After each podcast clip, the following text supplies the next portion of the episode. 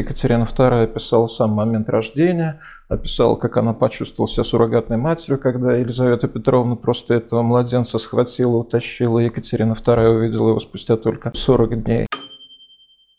10-11-летнего мальчишка читает Монтескье, это, это как-то вот никак. Но, с другой стороны, удивительно, вот Вольтера ему читали, Вольтера, и вообще вот эта вся, вся вот эта просветительская идеология в него вбивалась в достаточно юном возрасте.